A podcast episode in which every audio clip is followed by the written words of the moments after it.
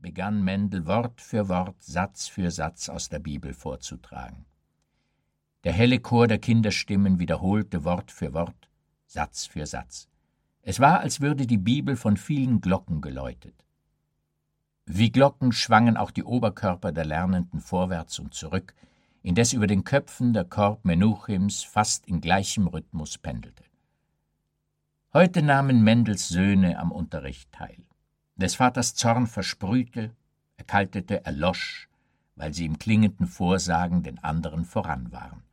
Um sie zu erproben, verließ er die Stube. Der Chor der Kinder läutete weiter, angeführt von den Stimmen der Söhne. Er konnte sich auf sie verlassen. Jonas der Ältere war stark wie ein Bär.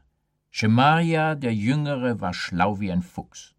Stampfend trottete Jonas einher, mit vorgeneigtem Kopf, mit hängenden Händen, strotzenden Backen, ewigem Hunger, gekräuseltem Haar, das heftig über die Ränder der Mütze wucherte.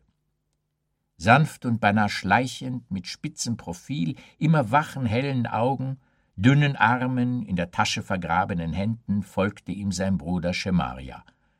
Niemals brach ein Streit zwischen ihnen aus. Zu ferne waren sie einander. Getrennt waren ihre Reiche und Besitztümer. Sie hatten ein Bündnis geschlossen. Aus Blechdosen, Zündholzschachteln, Scherben, Hörnern, Weidenruten verfertigte Schemaria wunderbare Sachen. Jonas hätte sie mit seinem starken Atem umblasen und vernichten können aber er bewunderte die zarte Geschicklichkeit seines Bruders. Seine kleinen schwarzen Augen blinkten wie Fünkchen zwischen seinen Wangen, neugierig und heiter.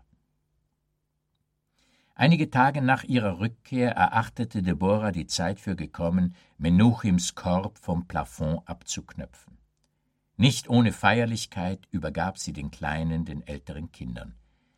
Ihr werdet ihn spazieren führen, sagte Deborah. Wenn er müde wird, werdet ihr ihn tragen.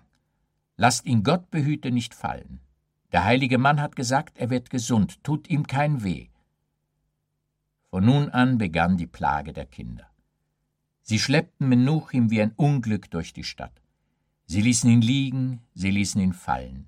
Sie ertrugen den Hohn der Altersgenossen schwer, die hinter ihnen herliefen, wenn sie Menuchim spazieren führten. Der Kleine musste zwischen Zweien gehalten werden. Er setzte nicht einen Fuß vor den anderen wie ein Mensch. Er wackelte mit seinen Beinen wie mit zwei zerbrochenen Reifen. Er blieb stehen, er knickte ein. Schließlich ließen ihn Jonas und Schemaja liegen. Sie legten ihn in eine Ecke, in einen Sack. Dort spielte er mit Hundekot